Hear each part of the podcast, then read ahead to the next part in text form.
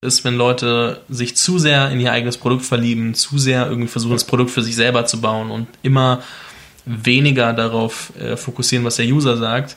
Ähm, also man verliert es aus dem Fokus und sich dann wieder daran zurückzuerinnern, dass man das braucht oder darauf zurückzukommen und das beizubehalten, ist halt wirklich, glaube ich, eine der Kerndinge oder eine der, also eines der, eine der Sachen, die man wirklich beibehalten muss, um Produkte für User zu bauen. Also selbst wenn du ein Teil der User sein kannst, also einer der User oder eine der Usergruppen mit abdeckst, von sich auf andere zu schließen, ist, glaube ich, das Dümmste, was man machen kann.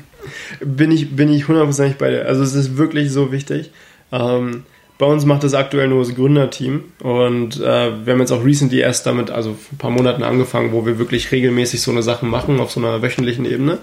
Und äh, ich denke, es ist aber wichtig, dass effektiv jeder Bereich des, des Geschäfts, das irgendeiner Weise mit dem Kunden zu tun hat, zumindest auf einer Quarterly-Ebene mal in irgendeiner Weise wirklich Gespräche zum Kunden haben, weil sich halt das, das in jeder, in jeder Instanz merkt man ja in irgendeiner Weise, es sind, sind ja einfach Kleinigkeiten, die man nicht kontrollieren kann von oben, die es halt einfach schon merklich verändern.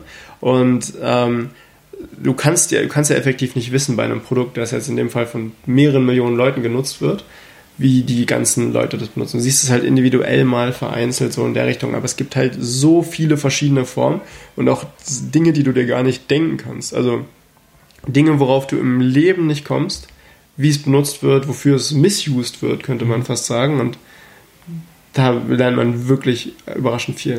Auf der anderen Seite ist es auch einfach, ähm, dann wieder das Gefühl zu haben, dass es sich nicht lohnt, weil man häufig auch wiederholende Sachen sieht. So. Also das heißt, da gehört auch Disziplin dazu, es einfach wirklich regelmäßig zu machen. Mhm.